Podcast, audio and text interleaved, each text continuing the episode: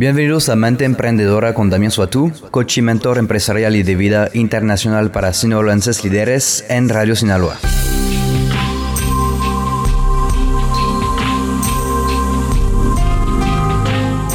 Hoy vamos a platicar de las estrategias de salida. Para empezar, vamos a platicar de qué es una estrategia de salida. Pueden ser realmente tres cosas lo que planeas hacer una vez que tu negocio haya alcanzado el objetivo que se había fijado y cómo puedes salir una vez que lo lograste. 2. ¿Cómo planeas recuperarte en caso de que tu negocio falle?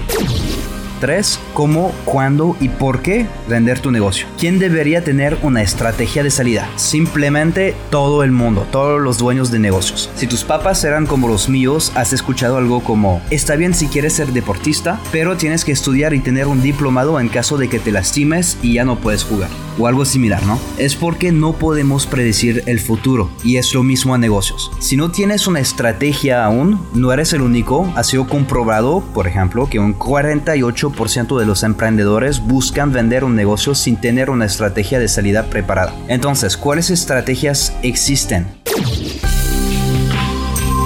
Existen dos tipos de salida, la positiva y la negativa. La positiva es la que te permite salir con algo de ganancia, una recompensa por todo el labor y sudor que pusiste en tu negocio.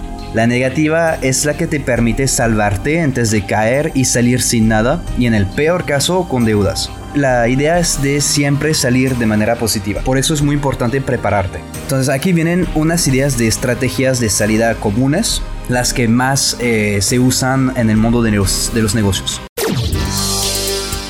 la número una es dejar el negocio a un sucesor. Si por ejemplo como yo eh, tienes hijos, eh, puedes invertir en su educación, involucrarlos poco a poco en la vida del negocio, en ciertas pláticas con ciertos clientes, etcétera, para que agarran el gusto realmente de, trabajar en ese, en ese giro. Entonces eso puede ser una manera de, hacer perdurar tu negocio eh, aún una vez que ya no, no estás aquí o que ya saliste del negocio.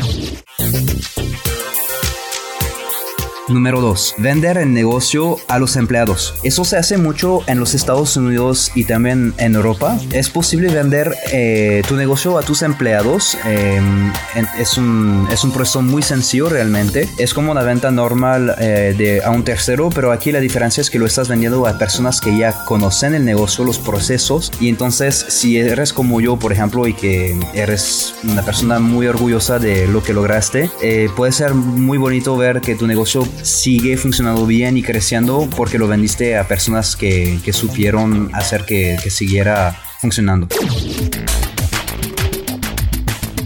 Número 3, vender el negocio a un tercero. Bueno, si tienes ese orgullo que platicamos en el punto número 2, no siempre es lo mejor porque a veces cuando vendes un negocio a un tercero no lo compran porque quieren eh, tu producto o tu servicio. Quieren tal vez, por ejemplo, tu servicio de distribución, tu organización, un sistema. Entonces no significa que tu marca ya va, a seguir existiendo una vez que saliste. Puede ser algo muy bueno para ganar mucho dinero, pero bueno, si tienes ese, esa emoción eh, linkeada a tu negocio, tal vez no es para ti.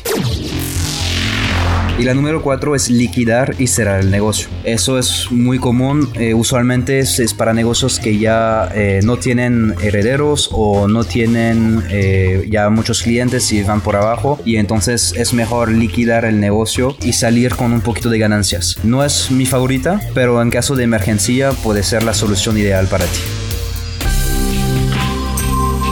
Si quieres leer más acerca de mis recomendaciones y consejos, te invito a seguirme en mis redes sociales, Damien Suatu, se escribe Damien Soy Tout, o seguir mi blog en mi página web damiansuatu.com. Eh, puedes contratarme o cualquiera de los coaches que trabajan para mi programa a través de la página también o marcando al 55 11 07 05 34.